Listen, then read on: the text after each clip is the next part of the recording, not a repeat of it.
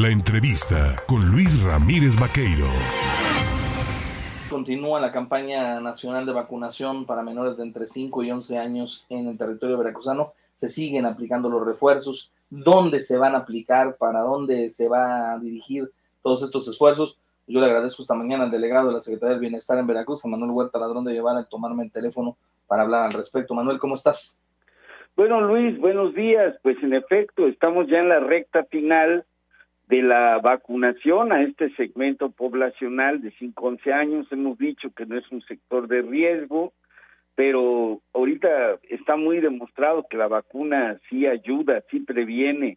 Previene, si no el contagio, sí una manifestación de la enfermedad más fuerte, más, este, pues que requiere hospitalización o inclusive en debilidad de un cuerpo puede tener un desenlace fatal. Entonces, vamos a vacunar. Mira, Luis, yo te voy a mandar la lista para que nos ayuden a publicarla en tus redes, porque son 77 municipios los que vamos a vacunar esta semana. No quisiera pasarme el tiempo informándote directamente, pero decirte que desde hoy empezamos en municipios como Izcatepec, en el norte, en el centro, en el sur, vamos a estar vacunando esta semana 77 municipios.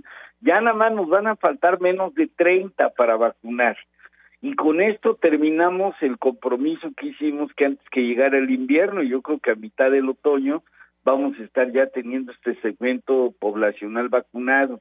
Y ahora yo quisiera decirte, Luis, que destaco la presencia del doctor, del compañero Zoé, que es director del IMSS, porque al tiempo de que vamos a seguir haciendo lo que nos oriente la campaña nacional de vacunación con el COVID, lo más importante es que ya, una vez que hemos amainado un poco la enfermedad y la tenemos ya en ese nivel de endemia, pues ya nos podemos dedicar a echar adelante el sector salud que tanto nos hemos comprometido y que ahora sí estamos en posibilidades y que ya vino SOE en días recientes con el gobernador Cuitláhuac, firmaron el convenio para la federalización de la salud, para fortalecer esta idea de médicos y medicinas gratuitas y fortalecer al IMSS bienestar desde su cimiento, que son las unidades médicas rurales, las clínicas eh, regionales, las clínicas, este, las, las clínicas amplias, y bueno, pues con todo esto atender mejor a la derechohabiencia, pero también atender a los que no son derechohabientes. Acuérdate que el IMSS Bienestar proviene de lo que fue el IMSS Coplamar, que siempre fue pensado para atender a los más marginados son inversiones multimillonarias. Fíjate que de, entrada son más de 100 millones los que se invierten en las tareas de conservación de las unidades médicas rurales, de estas pequeñas clínicas. El gobierno se comprometió a invertir el próximo año 1.400 millones de pesos. Y con todo esto y con el fortalecimiento a todo este segmento, ya vamos a también a poder atender eh, esta pues demanda tan requerida de la población sobre el tema de la salud. Importante esto que mencionas, sobre todo porque le interesa mucho a la sociedad saber a dónde recurrir, ¿no? ¿Dónde, dónde atenderse? ¿Quién será, será cargo con la desaparición del famoso Seguro Popular?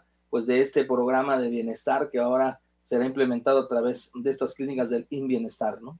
Sí, ya es una nueva OPD, como le llaman ellos, el InBienestar, ya ellos son los que canalizan y en un proceso gradual de transición, CESVER, pues ya fue parte de ese convenio, le va a ir entregando ahí bienestar para que opere algunos lugares. Se habla, por ejemplo, del materno infantil en Coatzacoalcos, porque hay que recordar que la verdad muchos eh, de las cosas que se hacían en salud eran cascarones y los dejaban pues en de condiciones de no poder funcionar, no había ni infraestructura médica ni médicos.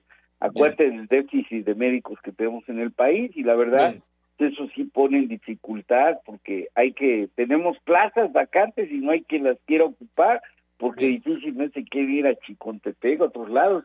Para Chicontepec el IMSS Cuplamar, el IMSS Bienestar tuvo que traer médicos de otros países.